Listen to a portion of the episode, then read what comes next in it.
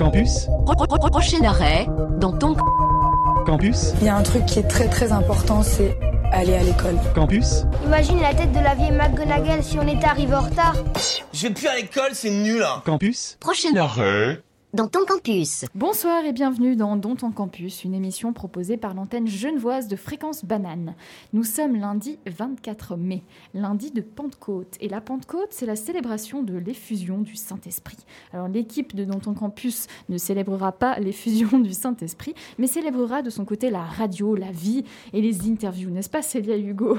Tout Absolument. à fait. Dans cette émission, nous parlerons smartphone. Nous recevrons le socio-anthropologue Nicolas Nova avec qui nous parlerons de son ouvrage Smartphones, une enquête anthropologique. Puis Célia, tu recevras les vainqueurs du concours roman d'éloquence 2021, Cristal Claré et Ibrahim Kamara. Et finalement, Hugo, tu reçois Tuk Books, un projet qui lutte contre l'analphabétisme des enfants en Thaïlande. Mais avant d'entamer ce programme, écoutons Noir ou Blanc, Dichon et Loveni.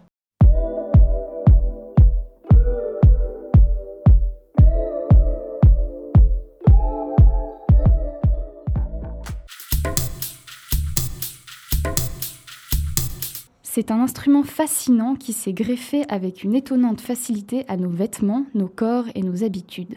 Cet instrument, c'est le smartphone. Et pour en parler ce soir, je reçois Nicolas Nova. Nicolas Nova, bonsoir. Bonsoir.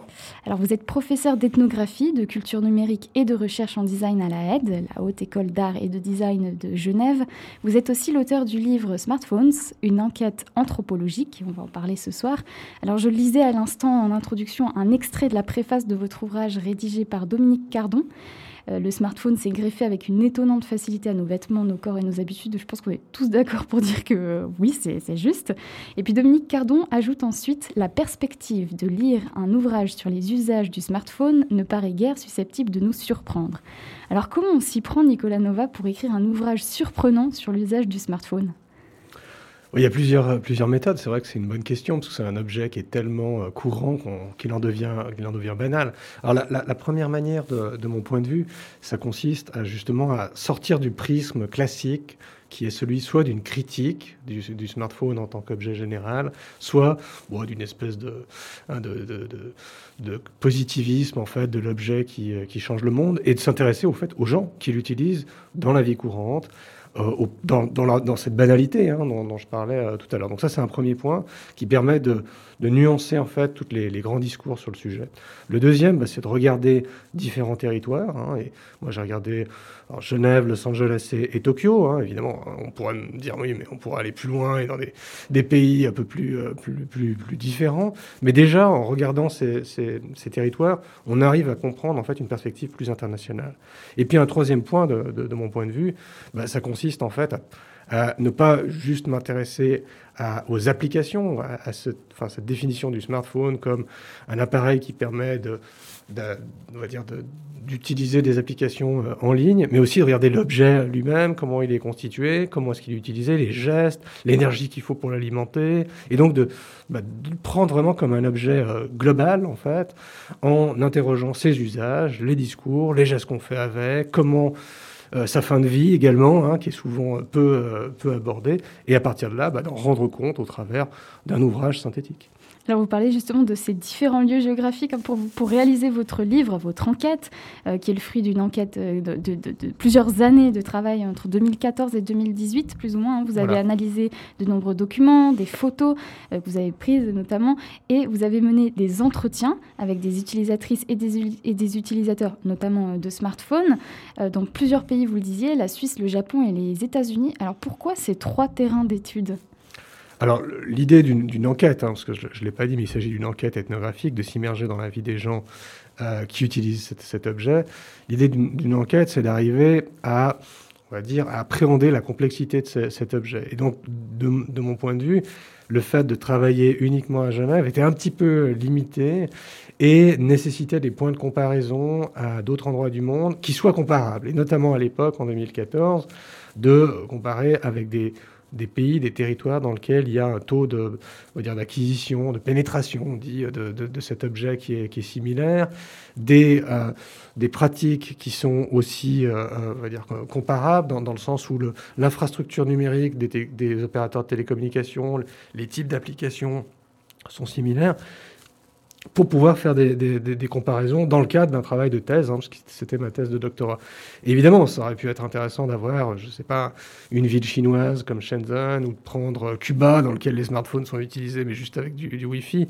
Mais pour faire les choses de manière satisfaisante d'un point de vue épistémologique, c'est-à-dire en produisant des, connaissances qui soient valides et robustes, sur trois ans, c'était nécessaire de délimiter de cette manière. Alors cet usage, justement, l'usage du smartphone par l'homme, c'est le sujet de votre enquête. Euh, smartphones, une enquête anthropologique. C'est pas un sujet qui vous est inconnu. J'ai cru comprendre que vous aviez fait un doctorat en Human Computer Interaction à l'EPFL. Et pour parler de ces multiples interactions ou interactions, vous utilisez six métaphores qui composent les six chapitres de votre ouvrage. L'une d'entre elles, c'est la métaphore de la laisse. C'est d'ailleurs la première métaphore que vous utilisez. Vous l'utilisez pour définir cette relation, je dirais, ambiguë le smartphone et son utilisateur. Est-ce que l'utilisateur qui, euh, qui, tient son smartphone, enfin, est-ce que c'est l'utilisateur qui tient son smartphone par la laisse ou bien c'est euh, le smartphone qui tient l'utilisateur euh, par, par la laisse Vous en pensez quoi, vous, Nicolas Nova? Justement, tout, toute la, tout le débat qui est a sur ces questions de ce rapport compulsif à cet objet, il est unidirectionnel. C'est souvent, vous le voir dans les médias, comme un, le smartphone objet tyrannique. Moi, de mon point de vue, de l'enquête que, j'ai menée, bah, c'est plus nuancé que ça. C'est justement une, construction, une co-construction d'un rapport à un, objet et à un contexte, hein, le, monde dans lequel on est aujourd'hui, qui incite à la, vitesse, à euh, la, suroccupation, à la crainte de rater quelque chose, qui est un trait euh, partagé qui nous amène à utiliser cet objet et ce smartphone et ses applications et la manière dont ces applications sont conçues. En retour, euh, renforce, amplifie en fait ces, phénomènes-là. Donc c'est une espèce de, boucle un peu de, rétroaction qui nous laisse, certaines personnes plus ou moins désemparées parce que c'est une compétence en fait de savoir justement ne pas avoir ce rapport tyrannique à cet objet. Alors, vous, pensez que le smartphone euh, tient ses usagers en laisse tout en leur donnant une part de liberté Voilà, voilà, façon. Alors, en tout cas, lorsque le smartphone euh, tient en laisse l'usager, on dit qu'il le rend accro, qu'il le rend dépendant. Vous, Nicolas Nova, vous préférez utiliser le terme de compulsion. Pourquoi, ce terme? Oh, Tout simplement parce qu'il y a, le, côté accro, addict, l'addiction est un, répertoire, une, métaphore en fait qui fait référence à la pharmacologie, à des addictions réelles par rapport à des substances physico-chimiques, et que on ne peut pas comparer, d'après l'enquête que j'ai menée, on ne peut pas comparer ce, rapport euh, extrêmement euh, compulsif à bah, des substances physico-chimiques. Hein. Ce n'est pas un produit qu'on ingère, c'est pas, hein, ça, ne produit pas les mêmes, les mêmes effets. Et les utilisateurs et les utilisatrices sont conscients de ce rapport plus, plus complexe. Et du coup, je trouvais que le terme de compulsion, qui implique euh, quand même un rapport très frénétique, euh, était plus euh, vraisemblable en fait pour en rendre compte. Mais alors, à quoi, à quoi est due cette compulsion? Parce que c'est vrai que quand on, on peut perdre, on, a, on, dit perdre, hein, mais on perd du temps des fois sur notre téléphone. On est là, et puis les minutes, les secondes, les heures, elles passent très très très mhm. rapidement. C'est comme si on se laissait prendre au piège. À quoi c'est dû? Bah, Justement, par rapport à ce que je disais tout à l'heure, de ce, cet usage compulsif et une espèce de co-construction entre une interface, le smartphone, et nous, êtres humains qui avons certaines attentes. Il y a plusieurs facteurs, en fait, hein, dans cette co-construction. Le premier, c'est effectivement un environnement social, notamment dans le monde occidental, qui favorise l'urgence, le fait de saisir toutes les opportunités, de ne pas les, rater. Ça, c'est un premier point. Euh, et, typiquement, enfin, je pense que vous, on s'en rend tous ou toutes compte. Hein, si vous répondez pas à quelqu'un sur WhatsApp rapidement, ben, voilà, ça, ne se passe pas forcément bien. Donc, on peut intérioriser cette dimension-là. Ensuite, il y a des phénomènes techniques eux-mêmes, c'est-à-dire que les interfaces sont conçues en fait pour euh, justement faire revenir sur cet objet. Alors ça peut être de bonnes raisons. Hein, dans le smartphone, il y a toutes sortes d'applications qui étaient portées avant par des objets différents. L'appareil photo, la console de jeu, euh, je sais pas, la, carte, la carte bancaire, le journal. Tout, ça étant concentré dans un même objet, bah, on y revient dessus de manière beaucoup plus euh, euh, courante par définition, en fait. Donc ça, c'est peut-être une, raison qui est plutôt un peu louable. Mais ensuite, des raisons plus problématiques, c'est que la conception de certaines des interfaces sur un smartphone, d'applications, sont faites justement pour susciter, appeler notre attention. Et donc, participent de ce que Yves Citon appelle une économie de l'attention, dans lequel bah, il y a une forme de valorisation euh, économique du fait d'attirer le, regard des gens sur ces, objets rectangulaires euh, que sont les smartphones, au travers des notifications, au travers d'icônes toutes rouges qui vous indiquent que vous avez X messages et qu'il faut les consulter, et que sur certains, certaines applications type réseaux sociaux, bah, ça, ça participe de leur modèle économique puisque ça permet de montrer ensuite la valorisation de publicité qui pourrait passer dessus. Justement, vous parlez de notifications, mais il y a aussi euh, tout l'aspect sonore, il y a des alertes, mais il y a aussi des lumières, enfin l'écran qui s'allume, des sons, des, vibrations, donc des notifications pour nous rappeler euh, à l'ordre un peu. Hein. Dans votre ouvrage, vous parlez de la peur d'avoir été oublié et de retrouver son écran de smartphone euh, vierge de notifications. On a peur, on a, on a loupé des choses. Enfin, on n'en a pas été sollicité. En même temps, vous évoquez aussi la peur d'en être submergé, ou même la, haine un peu euh, quand on, en est submergé. Est-ce qu'on peut alors parler d'une sorte de relation amour-haine entre le smartphone et son utilisateur? Oui, alors toutes ces, toutes ces, citations que vous faites référence, ce n'est pas juste moi qui le constate, c'est les, utilisateurs et les utilisatrices qui m'en ont parlé et qui témoignent, en fait, qui illustrent cette idée de, de relation extrêmement ambiguë, de, bah, du smartphone qui permet euh, l'ouverture, euh, de pas trop à planifier, de pouvoir euh, amplifier notre répertoire d'action et en même temps bah, de le subir quand on n'en a pas forcément envie. Donc ça, suivant les personnes, cette relation d'amour-haine, elle n'est pas toujours perçue de cette manière. Hein. Donc c'est là où il y a une espèce de, phénomène un peu important à rappeler, c'est que tout ça est une compétence en fait, hein, et que bah, moi, je me rappelle de certains enquêtés qui me disaient, mais moi, moi j'ai aucun problème avec ça, je, le ferme, je le mets en mode avion, et puis euh, je le regarde une fois, je regarde mes notifications une fois par jour, il n'y a pas de problème. Et d'autres qui ne, soit ne sont pas conscients de cette possibilité, soit n'en ont pas envie, soit sentent un certain besoin d'être en lien avec les, autres, et, et, du coup vont le laisser allumer, vont se laisser submerger. Et là derrière, ce qui est, intéressant, c'est de dire mais comment on apprend à faire ça en fait? Mm. Il y avait une espèce de, témoignage de la part des, des enquêtés de me dire, mais en fait, euh, soit je sais faire ça, soit je ne sais pas faire ça, mais on ne m'a pas appris à faire ça. Le, smartphone constitue aussi une bulle de protection, un cocon, comme euh, vous, vous, le dites dans votre ouvrage. Selon certains, cette bulle est si efficace qu'elle nous enferme sur nous-mêmes. Euh, d'autres disent qu'au contraire, le smartphone est un amplificateur de relations sociales. J'imagine que vous vous positionnez un peu entre deux. Bah, en fait, moi, mon, mon, point de vue là-dessus, c'est pas forcément de, dire je, suis entre les deux, mais de voir qu'il y a différents régimes d'usage, c'est-à-dire il y a différents types de rapports à, cet objet et qui vont, euh, suivant les personnes, suivant leurs apprentissages, suivant le temps qu'ils passent, ils ou elles passent sur leur smartphone, vont avoir une, relation plus ou moins euh, ouverte sur les autres et, sur le monde. Et de ce point de vue-là, hein, le, fait de l'utiliser un peu comme bouclier, euh, comme voilà, coquille de protection, c'est pas toujours négatif. Hein. Des, personnes me disaient, ça pouvait être d'ailleurs des, femmes ou des hommes, ils disaient, mais à des moments, j'ai pas envie de parler à des gens, j'ai pas envie de déranger, je me mets dans ma, comme si j'étais dans une bulle en regardant mon, smartphone dans le train, à la bibliothèque, dans la rue. Et, ça, c'est pas, c'est pas inintéressant euh, non plus. Alors maintenant, c'est quelque chose qui est d'assez, euh, enfin, qui, suscite effectivement des controverses ou des oppositions. Puisque là encore, et je reviens sur cette question de compétence, le fait d'utiliser une application et un smartphone et ses applications pour s'ouvrir sur les autres, sur le monde, bah, nécessite une, certaine connaissance de comment, quelle application utiliser, de, comment les, paramétrer. Et il ne s'agit pas juste de rencontres sur Tinder, ça peut être pour rencontrer des gens pour faire je sais pas, des activités euh, sportives, euh, dans le monde euh, professionnel, mais ce n'est pas forcément donné en tant que tel. On a l'impression, ah, c'est ce que me disaient certains enquêtés. On a l'impression que euh, on sait faire automatiquement parce qu'on est né avec ces, trucs-là, surtout quand on est jeune, alors que le sentiment de le subir, en fait, ce côté un peu euh, de bulle et d'enfermement, il est encore une fois lié à cette question de, compétence euh, sur l'usage de l'objet. Merci beaucoup Nicolas Nova. On, ne se quitte pas tout de suite, notre échange n'est pas encore terminé, mais nous marquons une, courte pause musicale. Je vous propose d'écouter de Candyman, interprété par Aubrey Woods. Et je n'ai pas choisi cette musique au hasard, elle a été utilisée au début du mois de mai dans les publicités pour le nouvel iPhone 12 Move. Who can take a sunrise, sprinkle it with dew, cover it in chocolate and a miracle or two?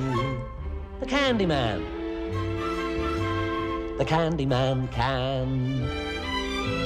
The Candyman, candy posse mixes it with love and makes the world taste good. Who can take a rainbow?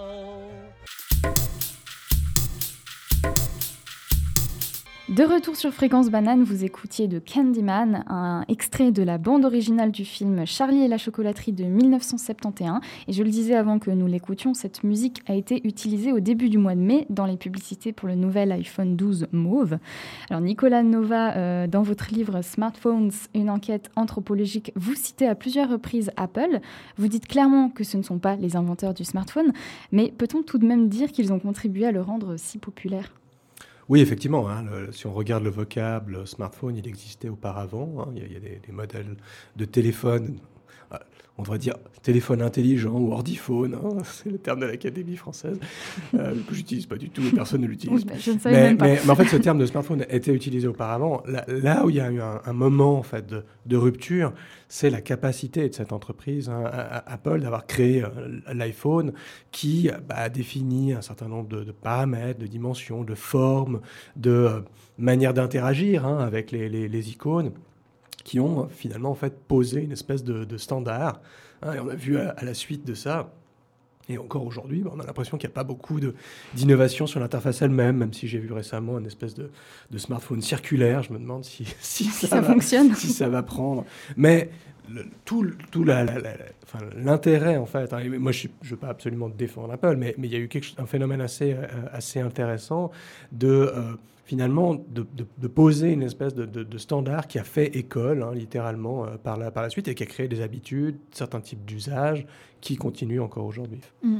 Et dans le chapitre dédié à une autre métaphore, la métaphore du miroir cette fois-ci, euh, de votre ouvrage Smartphones, une enquête anthropologique, vous expliquez l'importance des applications de self-tracking. Ce sont ces applications qui sont en quelque sorte le reflet euh, du possesseur du smartphone, par exemple l'application Health que vous connaissez certainement si vous nous écoutez que vous avez un smartphone, qui permet de suivre l'activité euh, physique, l'alimentation et le sommeil de son possesseur. Mais, vous dites, euh, Nicolas Que peu de personnes ont, recours sur le long terme à ces applications de self-tracking. Pourquoi donc? Il y a eu un, espèce de, un ensemble de promesses hein, au milieu, voilà, autour des années 2010, 2012, autour de ce type d'application, avec l'idée en fait que mieux se connaître hein, à travers de ces données permettrait d'ajuster son, comportement. Alors c'est une idée très moderne au sens euh, réflexivité, on a acquis des connaissances sur soi, on va pouvoir évoluer, qui, qui sur le papier, paraît tout à fait prometteuse. Euh, la réalité des usages hein, et des pratiques, comme je l'ai vu dans, l'enquête, bah, c'est qu'au bout d'un certain temps, c'est abandonné, même des personnes qui ne l'ont jamais utilisé, parce que tout simplement, là, c'est pas des questions qu'on se pose forcément au quotidien, ou quand ça, l'est, hein, notamment la, bonne vieille balance et le, qui, qui, nous regarde hein, par rapport le, le, poids que l'on fait, est à un côté euh, bah, qui n'est qui, qui, est pas toujours vécu de manière extrêmement, extrêmement positive. Alors ça ne veut pas dire que tout le monde n'utilise pas ces apps. Hein. Il y a dans des milieux sportifs, dans, euh, chez des gens qui ont certaines pathologies, ça peut être intéressant, mais la grande majorité euh, ne l'utilise pas ou, ou, abandonne.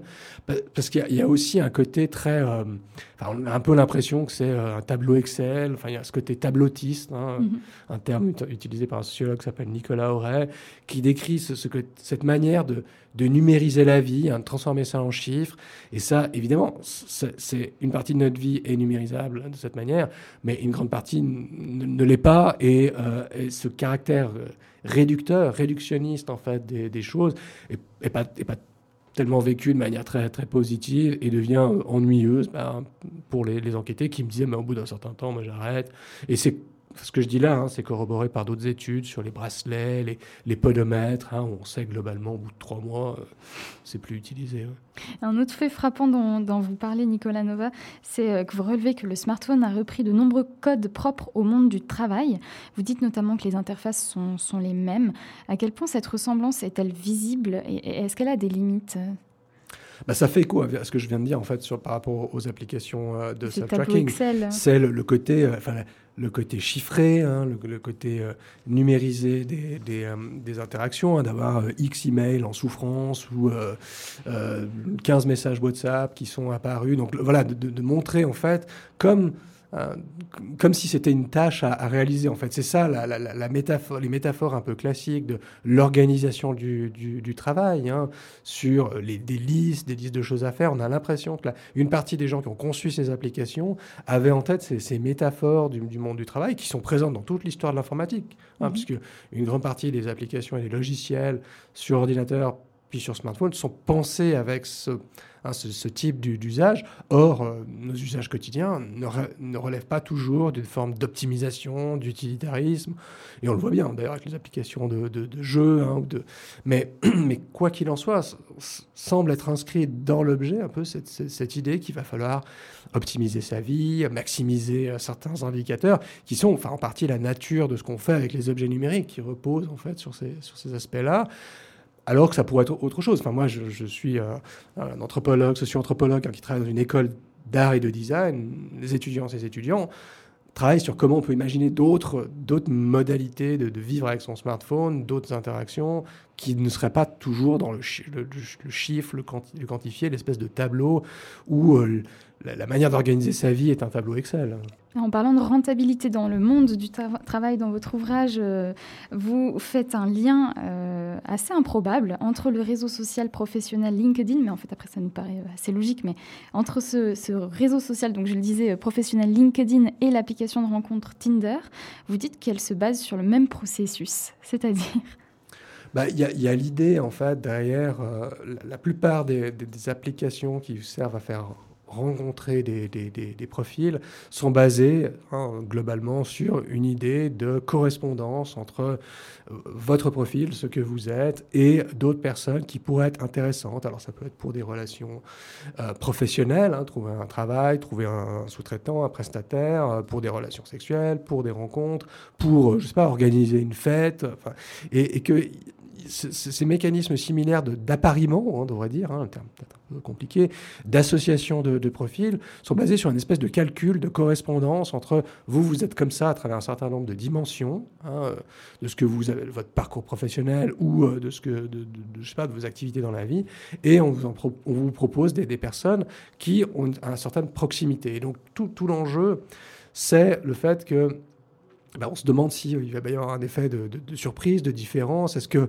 euh, c'est le qui se ressemble s'assemble à travers ces mécanismes d'appariement, ou bien bah, c'est d'essayer de trouver des formes un petit peu plus euh, surprenantes. Et, bien souvent, bah, ça n'est pas le cas, parce qu'il y a encore une fois cette logique d'optimisation qui part d'un ensemble d'a priori, en fait. Hein, la manière dont ça a été conçu, c'est qu'il allait falloir justement optimiser des rencontres qui vont dans un certain modèle. Hein. donc tout ça est également très critiqué hein, par euh, les études de genre ou par des, théories intersectionnelles qui vont chercher à, montrer en fait qu'il y a une espèce de norme qui est inscrite dans ces, rencontres.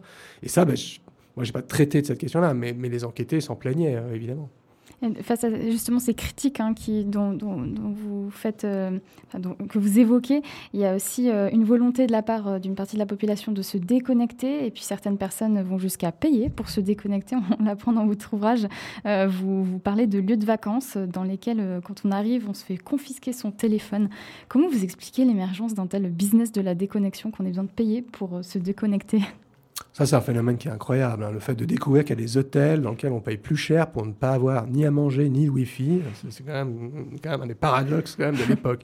bah, en fait, le, le, le, je veux dire, une, une, des explications là, là derrière, c'est enfin, le, côté assez simpliste de ces solutions qui consiste à dire, bah voilà, si, si vous payez vous vous débarrassez de, cet objet, ou on, vous empêche de l'utiliser pendant un, certain temps. Il y a une forme de pression euh, collective hein, à ne pas, l'utiliser. Et c'est après, quand vous revenez dans votre vie courante, bah, je pense que vous allez revenir en fait dans un usage frénétique très, très souvent.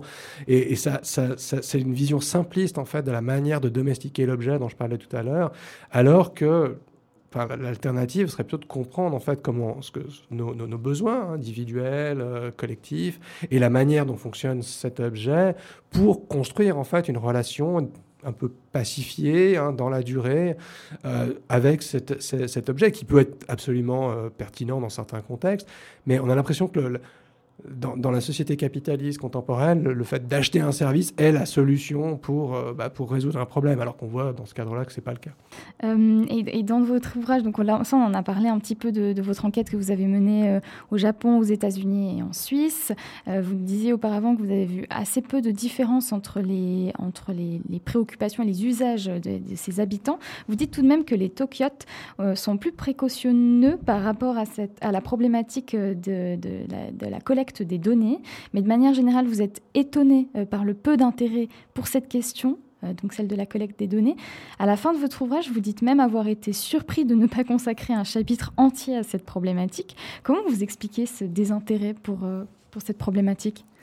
Il y, a, effectivement un, décalage entre la, place que cela occupe hein, dans, les discussions, dans les médias, hein, autour de cette métaphore du mouchard, hein, qui aurait pu être le chapitre manquant, et le, finalement le sentiment de ouais, c'est quand même plus pratique euh, que, de, ne pas, de ne pas en avoir, ou euh, j'ai rien à cacher, je m'en fous, euh, et, qui, est, aussi documenté par, d'autres sociologues comme une espèce de,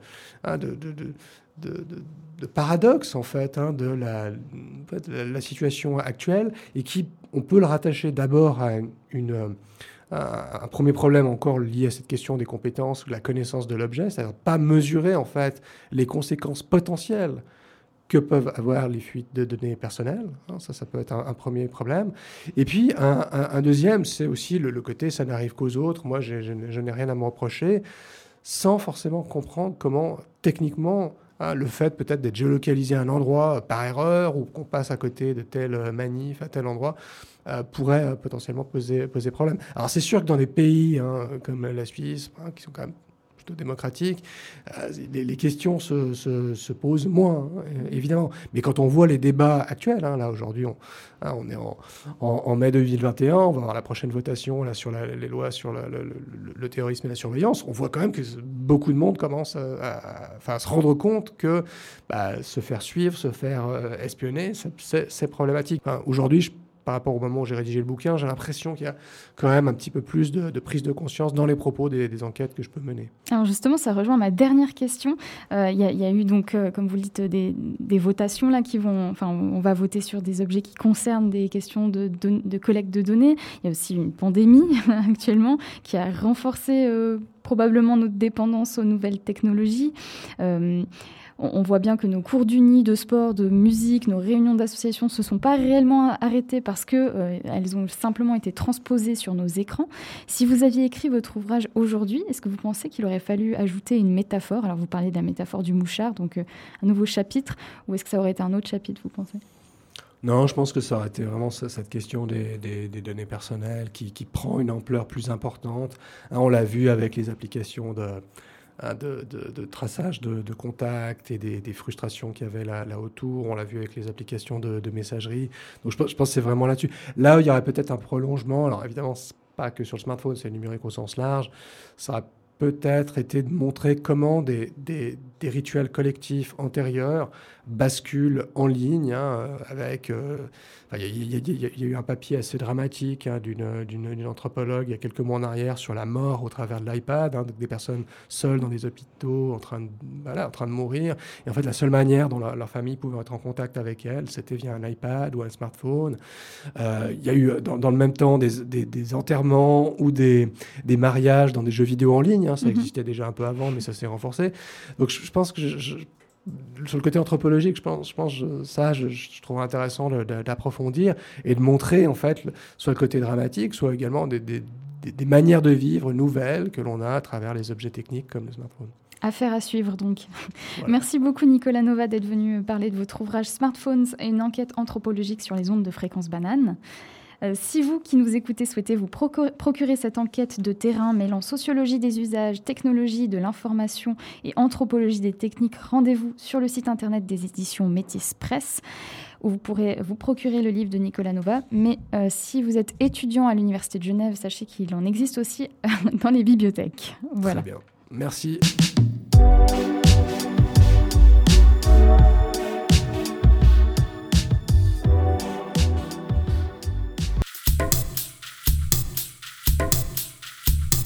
Art, talent de bien parler, de persuader et de convaincre par la parole. Voici la définition que le Larousse donne de l'éloquence. Ce soir, Célia, tes invités sont des champions de cet art. Aujourd'hui, sur les ondes de Fréquence Banane, nous recevons deux lauréats du concours d'éloquence 2021. Christelle Claret, étudiante en double master en management public et théorie politique, membre du club Genevois de débat depuis 4 ans, adepte de joute oratoire et Ibrahim Kamara. Vous étudiez actuellement à l'Université populaire de Genève les langues étrangères, mais avez précédemment suivi un cursus en compliance management. Vous êtes également intéressé par l'art oratoire et par la danse. Donc bonsoir à vous deux et encore bravo. Merci. Merci, bonsoir. Donc on a une première place pour Cristal et une deuxième place pour Ibrahim. Alors pour ceux qui ne savent pas, le concours roman d'éloquence, lors duquel nos deux invités se sont démarqués, c'est un concours qui a vu sa troisième édition se dérouler le 6 mai dernier à l'Université de Genève, à Uni-Dufour. C'est une épreuve qui rassemble les meilleurs orateurs des cantons romans. Chaque candidat a 7 minutes pour convaincre, charmer les jurys sur l'un des trois sujets laissés à choix. Donc cette année, vous avez eu le droit à trois citations. Donc la première de Voltaire. On parle toujours mal quand on n'a rien à dire. La seconde d'Eugène Ionesco. Vouloir être de son temps, c'est déjà être dépassé. Et la troisième, que vous avez tous les deux choisi, Il n'y a point de bonheur sans courage, de Jean-Jacques Rousseau. Alors, malgré que vous ayez choisi le même sujet, vos discours étaient tout à fait différents. Cette première partie de l'épreuve étant préparée à l'avance, je vous demanderai maintenant comment est-ce qu'on prépare son discours? Est-ce que par exemple on écrit tout ou est-ce qu'on laisse une, part d'improvisation? Alors pour ma part, euh, j'estime ne pas avoir encore assez euh, de compétences en art oratoire pour euh, utiliser totalement l'improvisation. Donc une bonne partie, oui, est écrite et digérée. Et ensuite, c'est sur le moment, euh, lorsqu'on est sur scène, qu'on laisse peut-être euh, une certaine marge au niveau des termes qu'on va choisir. Donc à ce moment-là, oui, on a un petit peu d'improvisation. Un petit peu d'improvisation, d'accord. Et toi, Ibrahim, du coup? Ouais, je suis totalement d'accord avec Cristal. C'est vrai que le- l'idéal, ce serait la totale improvisation. Mais euh, c'est vrai que ça, quand même demande, ça demande quand même un travail préparatoire euh, en amont. Donc, essayer d'identifier les thèmes clés, voir les, différentes, euh, les différents euh, thèmes qui, qui sont liés autour. Et puis après, on construit son, son discours. Et pour ma part, en fait, j'essaye toujours de parler à l'oral. Et puis après, coucher les idées que j'ai en parlant et en marchant euh, chez moi à l'écrit pour essayer d'avoir une petite, une petite structure. D'accord. Et combien de temps à peu près ça vous a pris à vous deux pour, pour rédiger justement ce- ces discours? Alors moi, je prends en général un jour et demi pour vraiment euh, mettre en place les idées, la structure du discours. Et ensuite, je laisse euh, vraiment le temps qui m'est imparti pour euh, le digérer, le retravailler, etc. Mais en un jour et demi, normalement, ça doit être fait. Moi, ça a pris un peu plus de temps, trois jours, je dirais. Euh, le temps, voilà, de penser aux idées. J'y allais par petites touches, un jour par-ci, une après-midi par-là. Et puis après, essayer, comme le disait Cristal, de se l'approprier. Et puis d'essayer que ça apparaisse le plus, le plus naturel possible. D'accord, oui, parce qu'au niveau du concours, on vous transmet donc les, les sujets à l'avance. Mais vous avez combien de temps donc, pour, pour préparer officiellement? Là, je pense qu'ils nous ont donné peut-être une semaine à l'avance. Euh, ouais, une semaine et demie. Une semaine et demie Quelque chose comme ça, ouais. Ok, oui, donc euh, pour, pour les personnes non initiées comme moi, c'est c'est un temps qui paraît euh, assez short du coup. mais comme quand on voit dans ce genre d'épreuve, il n'y a pas que le choix des mots qui compte, mais il y a la voix, les silences, la posture. Est-ce que ce sont aussi des choix qu'on fait à l'avance? Par exemple, se placer au centre de la scène ou parler au pupitre Alors oui, il y a tout de même toute une préparation qui doit être faite euh, sur la manière de vouloir transmettre aussi les émotions, car c'est ça le but principal, en tout cas pour moi, quand euh, je, monte sur scène d'une certaine manière pour euh, déclamer mon discours, pour le dire, pour le vivre. Il faut vraiment réfléchir à la manière dont on veut transmettre. Et donc oui, se mettre au centre de la scène, ça va avoir beaucoup plus d'impact qu'être derrière un pupitre, par exemple, etc. Donc ça, on y pense. Même si après, sur le moment, il faut tout de même sentir un petit peu l'ambiance de la salle. Là, on a eu la chance d'avoir un tout petit public, mais ça reste quand même un public. Et ça nous permet un peu voilà, de sentir la salle et en fonction de ça, de voir un peu ce qui fonctionne, ce qui fonctionne un peu moins et de se laisser aller surtout. Moi, je suis tout à fait d'accord. En fait, moi, je me mets toujours euh, à la place du public et je me dis que si j'étais à leur place, comment j'aimerais qu'on qu'on me parle? Donc, c'est vrai que c'est toujours plaisant, à mon sens, que quand j'entends quelqu'un voilà, qui est au milieu, qui essaie de bouger, qui est un peu vivant. Donc, c'est ma conception des choses. Donc, j'essaie toujours de faire euh, à, peu près, à peu près la même chose. Puis après, en ce qui concerne les gestes, comment on, se déplace, c'est vrai que c'est, euh, ça ne peut pas être calculé euh, au centimètre près, vu que ça dépend véritablement du public. Je vais avoir une attention sur quelqu'un en particulier, je vais me diriger vers lui, je vais sourire, je vais être euh, d'une certaine façon. Ça dépend vraiment aussi de l'interlocuteur. Donc c'est vraiment quelque chose d'assez vivant. Oui, donc quand on, quand on regarde vraiment l'enregistrement, après on voit que vous avez tous les deux fait le choix vraiment de vous placer en avant de la scène pour justement avoir ce, ce contact-là. C'est très intéressant. Mais j'imagine que maîtriser à la fois la voix, la posture et les mots, c'est une affaire quand même d'entraînement. Donc Cristal, comme on l'a dit précédemment, tu es partie du club Genevois de débat. Est-ce que c'est le chemin pour arriver vraiment au, concours roman d'éloquence? Alors je ne sais pas si c'est le chemin, du moins c'est celui que moi j'ai pris euh, et qui m'a beaucoup aidé, on va dire, parce que vraiment c'est une, association, une grande famille qui m'a accueillie maintenant il y a hum, quatre ans. Vraiment à un, un, stade où je ne connaissais absolument personne à Genève. Et c'est vraiment eux qui m'ont euh, poussé, qui m'ont motivé au travers de leurs débats, au travers de leur formation et qui m'ont aussi donné une chance euh, réellement de m'épanouir euh, en leur sein. Et c'est euh, c'est ce qui fait aujourd'hui que j'ai pu accéder au concours roman d'éloquence et que j'ai pu avoir cette belle place. Et toi, toi aussi, Ibrahim, est-ce que tu participes justement à ces entraînements? Est-ce que tu fais aussi coacher un petit peu par, par le club? Alors moi, mon parcours, il est un peu atypique. J'ai rejoint le club de débat tout, tout dernièrement. Donc c'est juste avant à peu près le, le concours. Et pareil, j'ai vraiment été super bien accueilli. Euh, c'est toujours très intéressant de voir les, autres, les autres membres euh, s'exprimer, notamment au cours de la, de la, demi-finale, et puis de, s'inspirer d'eux. Donc euh, c'est vrai qu'il y a une préparation, voilà, soit sur l'observation, essayer de parler avec une, bonne voix, avoir un corps assez, assez ouvert, et puis ça s'apprend aussi pas mal en regardant un peu les, camarades et puis, puis les autres pour trouver son, son propre style. D'accord, oui. Donc on voit qu'on a quand même des, des, discours qui sont assez millimétrés, assez, assez répétés en soi. Mais il y a un élément qu'on n'a pas encore mentionné, ce sont les jurys. En effet, il y en a trois justement au parcours assez différent, mais toujours liés à l'art oratoire. On a eu cette année Madame Micheline Calmiret, donc ancienne présidente de la Confédération, Madame Esther Mamarbachi, journaliste, et Monsieur Jean Liemer, directeur du théâtre de Carouge. Lorsqu'on écrit son discours, est-ce qu'on se renseigne sur ces jurés?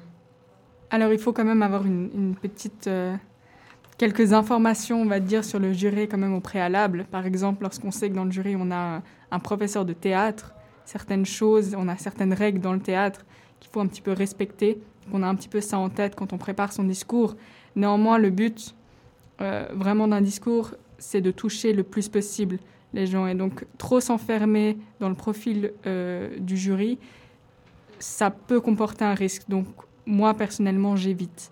Je connais un petit peu, mais je vais vraiment essayer de faire un discours euh, au sens large et pas juste au sens étroit, uniquement pour le jury. D'accord, oui. Alors moi, c'est vrai que je considère que le, euh, le jury fait partie aussi d'un public. Donc c'est vrai que euh, j'aime bien aussi aller les chercher, voir un peu leur parcours, chercher une petite anecdote qui, leur, qui, leur, est propre pour pouvoir les interpeller quand le sujet, bien sûr, bien sûr s'y prête, pour essayer de les inclure au maximum aussi dans, dans, l'auditoire, euh, tout en gardant en tête qu'effectivement on s'adresse au plus grand nombre et qu'il faut que le sujet, la manière dont on le traite, euh, puisse parler au, plus grand nombre. Mais c'est vrai que j'ai une tendance aussi à inclure ce, jury-là. Justement, ce choix d'adresser les jurys, on va en reparler un petit peu, c'est ce qui a fait un petit peu la différence aussi entre, entre vos deux discours donc euh, ce soir-là.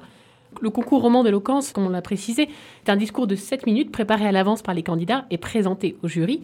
Mais il y a une seconde épreuve, donc la question piège du jury un petit peu, alors, cette année, c'est Micheline Calmiret qui a tenté de vous déstabiliser. Alors, comment est-ce qu'on répond comme ça aux questions pièges de Micheline Calmiret? On m'a demandé à Cristal, vu que je n'ai pas été très excellent dans cet exercice. Non, il, est, il est modeste. Non, je trouvais ouais, peut-être très bien. Euh, comment est-ce qu'on répond? C'est difficile euh, de répondre justement à votre question euh, parce que il faut la sentir d'une certaine manière. C'est, c'est une question qui est... C'est difficile de préparer à l'avance on va dire, une question un petit peu spontanée comme ça et piège. Donc, sur le moment, on essaye euh, de trouver l'inspiration du moment et de répondre comme on peut. Euh, donc voilà, j'ai pas vraiment de, de règles ou de conseils à donner à ce moment-là. On a quand même pu voir que ça vous a réussi donc à tous les deux. Hein. Donc on va maintenant faire une petite pause musicale, mais nous revenons très vite pour évoquer un petit peu plus en détail donc vos passages respectifs lors de cette finale. Donc nous vous laissons avec le titre Speechless de Float.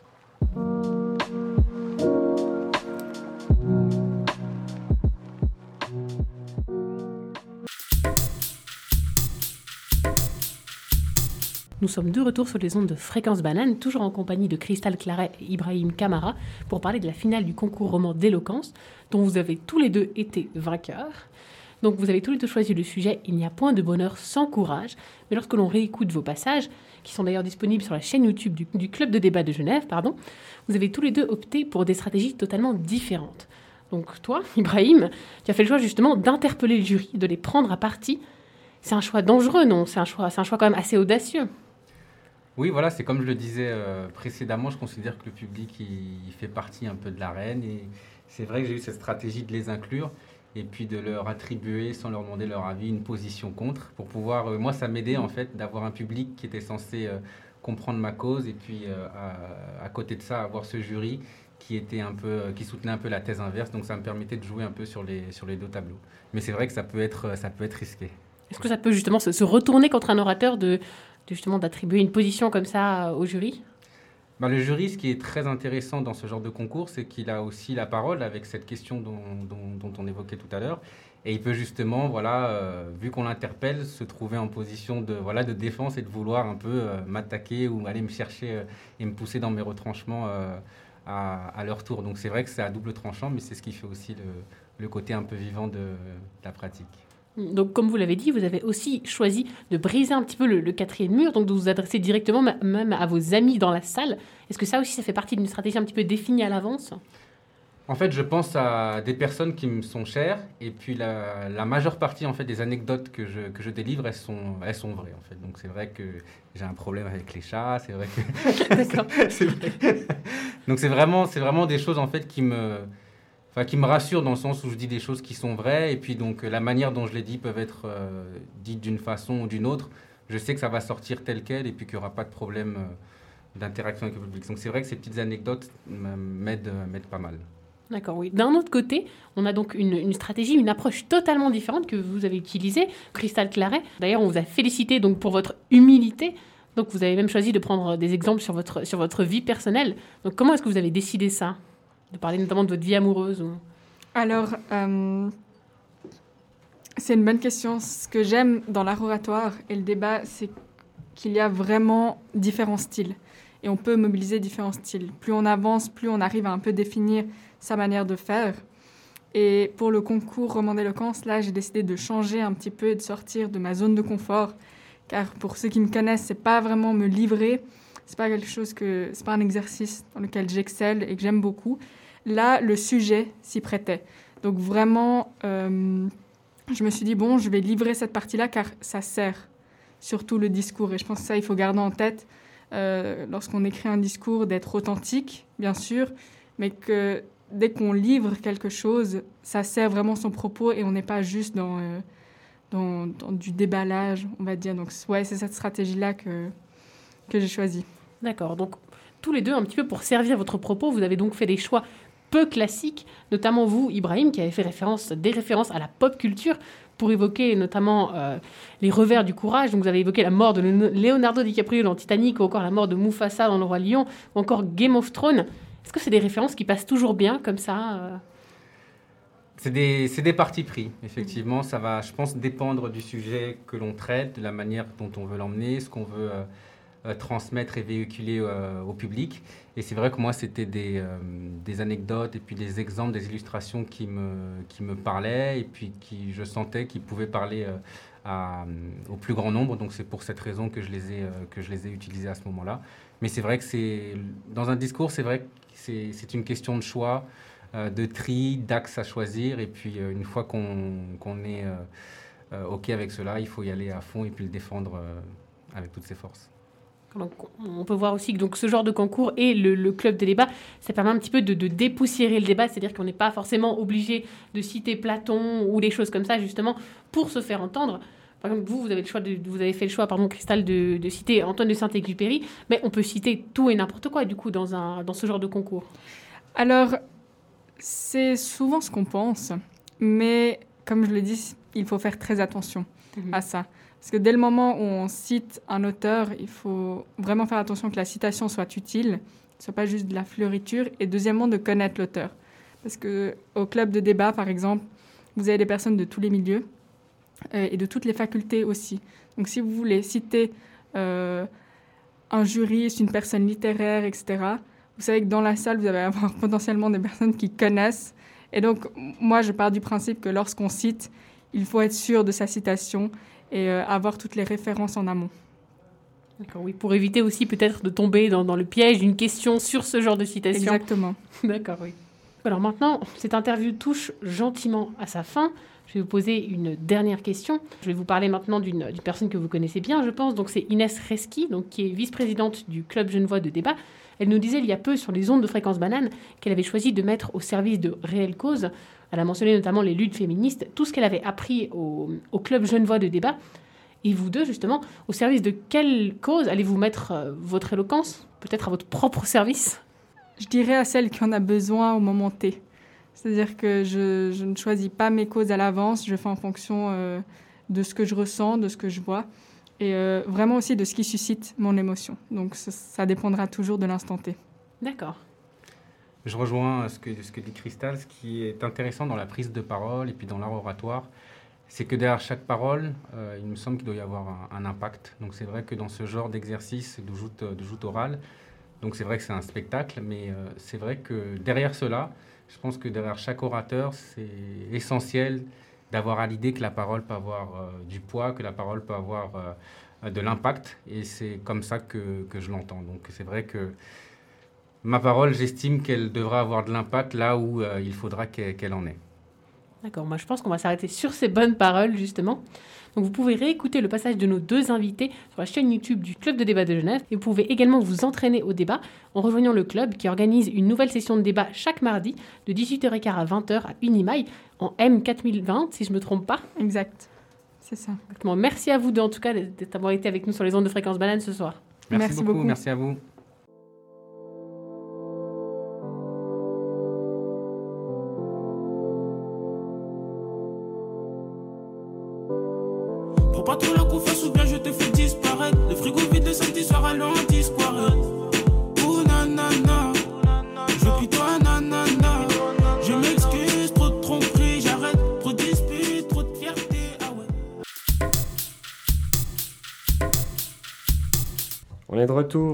La suite de cette émission avec une nouvelle interview. On a le plaisir d'accueillir l'équipe du projet Tookbooks, un projet qui vise à lutter contre l'analphabétisme des enfants en Thaïlande grâce à des librairies mobiles. Euh, avec moi autour de la table, beaucoup de monde aujourd'hui. Je vous laisse peut-être vous présenter à tour de rôle, juste dire votre prénom et les études que vous faites par exemple. Euh, bonjour, moi c'est Yacine, je suis en deuxième année de l'Université de Genève en économie et management. Euh, bonjour à tous, moi c'est Victoria et je suis en troisième année du même bachelor en économie et management. Bonjour, moi c'est Leïla, je suis également en troisième année en économie et management. Hello, moi c'est Linda. Euh, moi je suis en sociologie en deuxième année à l'UNIF toujours. Bonjour, euh, je m'appelle Harry et je suis en troisième de GSM. Alors merci pour cette petite euh, présentation, bienvenue à vous. Euh, si vous êtes là aujourd'hui, c'est pour nous parler donc de ce projet euh, Tookbooks, un projet plutôt original pour la bonne cause. Euh, D'après ce que j'ai compris, ça consiste tout simplement à transformer des tuk-tuk thaïlandais pour en faire des librairies mobiles pour les enfants dans la région de Chiang Mai au nord de la Thaïlande. Alors avant de rentrer dans les détails concrets du projet, expliquez-nous un peu d'où vous est venue cette idée. Est-ce que vous faites ça dans le cadre d'un cours? Est-ce que c'est une initiative totalement indépendante de ce que vous faites euh, à l'Uni? D'où est-ce qu'il est parti le, le projet? Alors euh, c'est un cours à l'UNIF que nous avons pris qui est encadré par le professeur Laroussi. Euh, il s'appelle Projet responsable et euh, c'est un cours original et c'est pour ça qu'on l'a choisi car nous mettons en avant des compétences qu'on ne peut pas mettre en, en avant dans d'autres- cours. Euh, en fait, ça consiste à créer une micro-entreprise pour ensuite aider des, des enfants en Thaïlande. Donc ça, c'est en partenariat avec la Bandai Foundation et l'ONG Bulle d'Espoir. Et je pense qu'on est tous contents de l'avoir pris. En tout cas, c'est un projet super intéressant, un projet qui vous permet donc d'aider des enfants thaïlandais qui n'ont pas forcément accès à une éducation euh, de qualité dans une région avec un, un taux d'analphabétisme qui est très important. Est-ce que vous pouvez justement nous, nous en dire un peu plus sur cette région au nord de la Thaïlande euh, où vous avez choisi d'agir? Quel est le, le contexte sur place? Alors euh, le contexte de la région, c'est que l'on se situe au nord de la Thaïlande, donc euh, à Chiang Mai, et l'on se retrouve avec une population euh, immigrés venus ici pour travailler donc pour des salaires misérables à la journée. Et ces populations-là, souvent ici sans, vraiment être autorisées, sans vraiment de papier, ne peuvent pas bénéficier des aides de, l'État thaïlandais. Donc ce qui se passe, c'est qu'ils ne peuvent pas garantir à leurs enfants une éducation, une éducation convenable.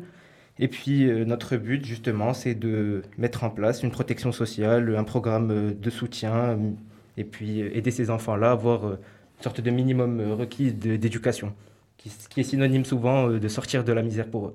Alors, aider ces enfants-là, concrètement, comment est-ce que ça va se passer? Il va y avoir des, des, éducateurs, du personnel qui va se déplacer à bord de, des tuk-tuk de village en village? Oui, exactement. Donc, en fait, l'argent qu'on récolte, il va servir pour euh, acheter deux tuk-tuk supplémentaires et 200 euh, livres pour euh, y mettre dedans, vraiment réaménager en librairie. Et également la formation et le salaire de travailleurs sociaux, donc dans chaque tuk-tuk, qui sera là pour encadrer les enfants, encadrer aussi les parents, les mères par exemple, qui ne travaillent pas et qui viendront avec les enfants. Initial, initial les lectures, donc ce sera, les enfants ne seront pas laissés seuls à eux-mêmes ils sont vraiment encadrés. Il y a quelqu'un pour, euh, pour les mettre en confiance, pour leur apprendre à lire, pour leur faire découvrir la lecture. Et euh, voilà. Donc il y aura du personnel euh, sur place. Et est-ce que vous, vous-même, vous allez aller sur place ou vous pilotez le projet depuis la Suisse? Non, nous, on n'ira pas sur place. On pilote le projet depuis, depuis ici. Et c'est la fondation locale Bandek qui s'occupe de tout mettre en place là-bas. D'accord. Donc depuis tout à l'heure, on parle de tuk-tuk, de, livres, de personnel là-bas sur place. Euh, tout ça, c'est pas gratuit. Tu l'as dit, c'est la raison pour laquelle vous avez lancé une campagne de crowdfunding, donc de financement participatif pour récolter des, fonds. Euh, ça se passe sur la plateforme We. Vous avez pour but de réunir 5000 euh, francs au total, c'est juste?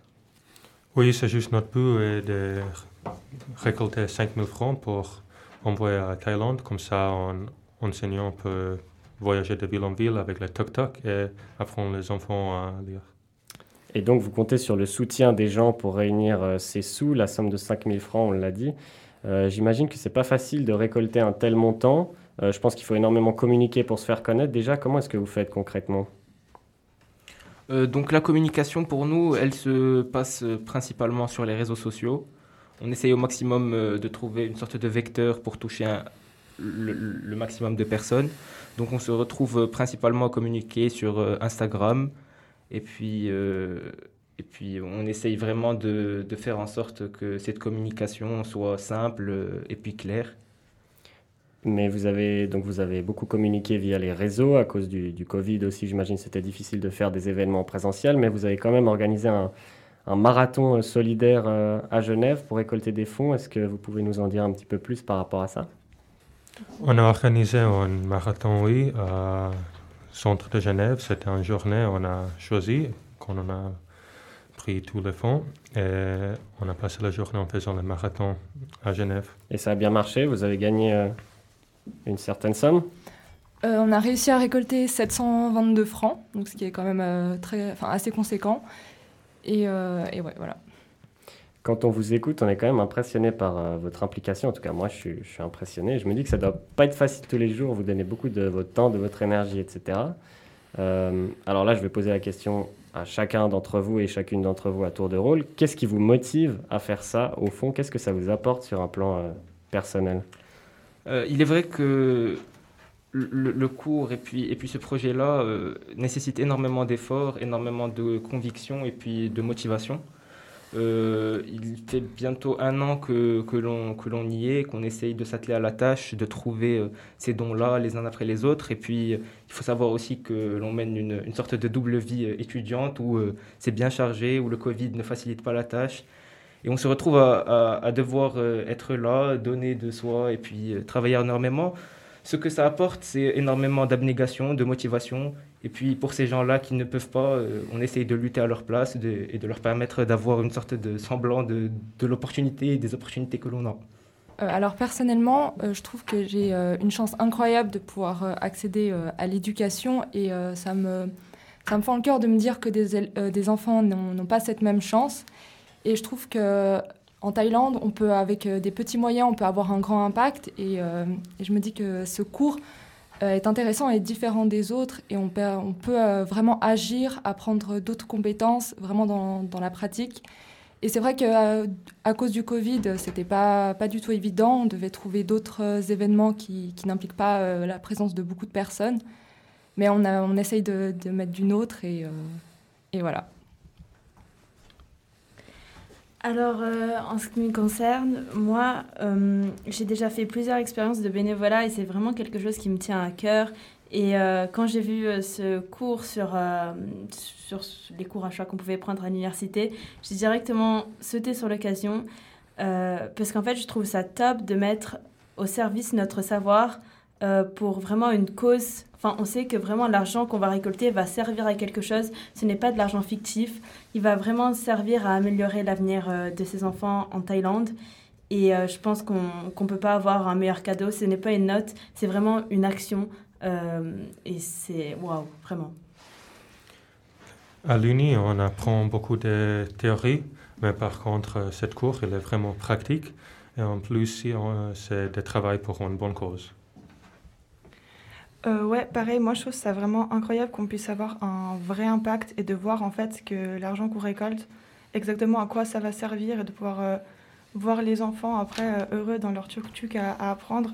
Et c'est vrai que, comme mes camarades l'ont dit, à l'Uni on a beaucoup de théories et souvent c'est un peu ce qui est reproché pardon, à l'Uni, c'est que les études académiques c'est beaucoup de théories et au final parfois on ne sait même pas ce qu'on va faire après, alors que là vraiment ça nous donne des vraies opportunités d'avoir un vrai impact, une vraie expérience et ça, je trouve que c'est vraiment précieux. Surtout que les actions qu'on fait, ça permet de donner aussi une chance euh, aux enfants. Et quand on voit tout ce que ça leur apporte, je trouve ça juste euh, génial. Ok, bah, en tout cas, moi je trouve que c'est très stylé, je suis impressionné.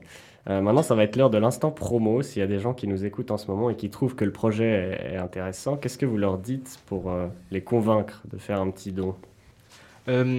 Eh bien, euh, c'est vrai que comme ça, dire aux gens de venir donner leur argent pour une cause euh, dont ils n'en savent pas grand-chose au final, euh, ce qu'on leur dit, on espère pouvoir les convaincre, on espère pouvoir faire en sorte de, les pousser à aller se renseigner, à aller, aller regarder nos, comptes, notre site internet. Et puis, et puis je pense qu'ils seront convaincus en ayant vu cela, en ayant vu l'engagement, en ayant vu l'état des personnes là-bas. Et puis je pense vraiment que les gens peuvent avoir un impact.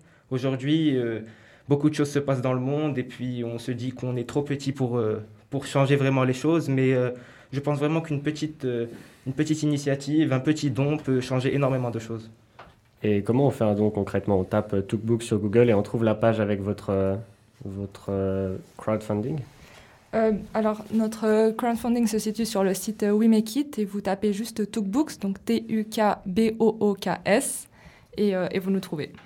Parfait. Alors, nos auditeurs et auditrices ont toutes les infos. On espère que vous aurez des dons grâce à Fréquence Banane. En tout cas, on vous souhaite de concrétiser tout ça. On est toujours chaud pour donner un peu de la visibilité à des chouettes projets étudiants. Euh, j'avais encore une question pour vous. Quelle suite vous allez donner au projet si vous récoltez l'argent? Comment ça va se passer? Vous avez pour ambition de, de continuer à faire grandir Tookbooks ou peut-être de vous lancer dans d'autres projets un petit peu similaires? C'est quoi la suite? Euh, alors pour moi personnellement, euh, j'ai eu euh, la chance dernièrement de rejoindre une association qui, se nomme aussi UNIREF. Donc elle s'occupe du sort des immigrés jordaniens, syriens, etc. Je pense vraiment que le monde associatif donne énormément d'opportunités de grandir, non seulement professionnellement mais humainement aussi en ce qui concerne Talkbooks, aujourd'hui, notre objectif, euh, notre premier objectif, ce serait justement d'atteindre cette somme. Et puis par la suite, pourquoi pas euh, donner une suite au projet et puis continuer peut-être à les aider différemment cette fois-ci, peut-être sans le cours même. Mais il faudrait euh, d'abord que les gens nous aident à atteindre notre premier objectif et puis la suite, on espère, sera, sera meilleure. Tu vas ajouter quelque chose? Oui, j'aimerais juste dire en fait que donc ce soir, quand vous écoutez cette émission, il ne nous restera que trois jours pour euh, récolter les fonds sur notre campagne de crowdfunding sur We Make It. Et on espère vraiment pouvoir y arriver, parce qu'on a besoin d'atteindre euh, tout l'objectif pour pouvoir euh, toucher les, dons qui nous ont été confiés. Et on espère vraiment que, que ce projet aura résonné dans, dans, les esprits des gens et que même une fois le projet terminé, peut-être que les gens n'hésiteront pas à continuer de voir notamment la fondation Bandec qui s'occupe sur place et de pouvoir voilà, même si notre projet, peut-être dans le cadre étudiant, s'arrête, mais de pouvoir euh, mettre, en fait, voilà, mettre en lumière ce projet, de même plus tard s'intéresser à ce que fait la Fondation. Parce que ce qu'il faut savoir, c'est que, justement, comme l'a dit ma camarade, on se retrouve à devoir euh, récolter une certaine somme sur We Make It. Et euh, ce qui est un petit peu vicieux, c'est que si cette somme n'est pas complètement atteinte, à un franc près, eh bien, on ne touche absolument rien. Donc, sur, par exemple, 1200 francs, si on est à 1100 francs, et qu'on n'atteint pas l'objectif prédéfini à la base, et eh bien on, ne touche rien de la somme et puis la somme revient au donateur. Donc ce serait vraiment sympa d'atteindre cet objectif-là au complet et puis, et puis pouvoir, pouvoir changer les choses. Alors on espère que le message aura été entendu. Euh, dernière question pour euh, vous tous. Euh, quand on voit votre, votre implication pour ce projet, on pourrait se demander est-ce que vous avez envie de faire ça professionnellement? Est-ce que vous avez pour but, par exemple, de travailler dans une ONG après les études ou pas du tout? Alors, pour ma part, moi, vraiment, le monde des organisations internationales, c'est vraiment un monde qui m'intéresse et c'est aussi pour ça que j'ai fait euh, que j'ai pris ce cours car ça donne une première expérience, une première approche et euh, j'en sors plus que convaincue. Les autres? Euh, alors pour ma part, j'ai jamais participé à une association et c'est pour ça que j'ai choisi ce cours pour avoir une première, avoir une première expérience également. Et je trouve que ça m'a beaucoup appris et, et ça m'encourage à aller, à aller dans, cette direction-là dans le futur. Euh, alors moi, pour ma part, ça m'a toujours beaucoup intéressé euh, euh, de travailler par exemple pour une ONG enfin j'ai déjà fait du bénévolat par, par avant et vraiment c'est quelque chose qui m'intéresse beaucoup et j'espère pouvoir après plus tard après mes études trouver quelque chose qui me plaît dans ce milieu parce que vraiment je trouve ça très gratifiant de pouvoir de pouvoir voir l'impact de son travail et je trouve ça hyper intéressant. Alors, ce qu'il faut savoir, c'est que le, cours de projet responsable qui nous, euh, qui nous aide justement euh, à cette tâche-là, euh, le, cours de l'Université de Genève, présente une particularité des, autres associations du monde associatif.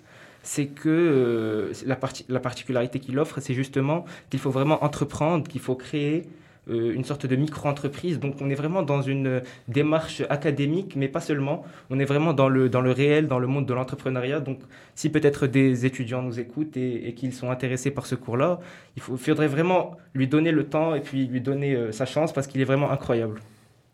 Ok, alors euh, de nouveau on espère que le message est passé. Harry, tu voulais encore ajouter quelque chose? C'est un cours pas trop connu dans la faculté mais je trouve que c'est un des meilleurs cours parce que ça a un vrai impact et ça, c'est positif. D'accord. Alors voilà, je pense qu'on arrive gentiment au bout de, l'interview. On vous souhaite le meilleur euh, pour la suite. Déjà, on vous souhaite de pouvoir concrétiser votre projet Tookbooks. Euh, pour suivre l'actualité du projet, c'est quoi le plus simple? Instagram? Pardon pour suivre l'actualité du, projet, on peut vous euh, suivre sur les réseaux Oui, Instagram, Instagram principalement. Donc euh, ce serait le, moyen euh, le plus simple et puis le meilleur moyen de suivre un petit peu l'actualité. Donc took, took underscore books, c'est ça C'est ça, c'est bien ça, exactement. Nickel. Bah écoutez, merci beaucoup d'être venu sur ce plateau, c'était très intéressant. Merci à vous. Et peut-être à bientôt sur les ondes de fréquence banane. Merci. Au revoir. Au revoir.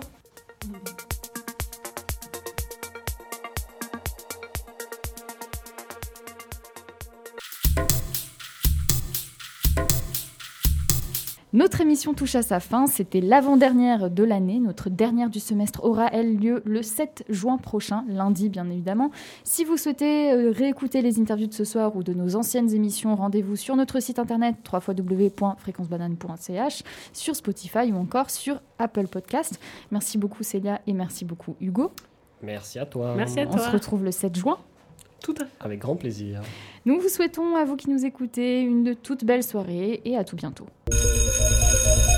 Campus. Prochain arrêt dans ton campus. Il y a un truc qui est très très important, c'est aller à l'école. Campus. Imagine la tête de la vieille McGonagall si on était arrivé en retard. Je vais plus à l'école, c'est nul. Hein. Campus. Prochain arrêt dans ton campus.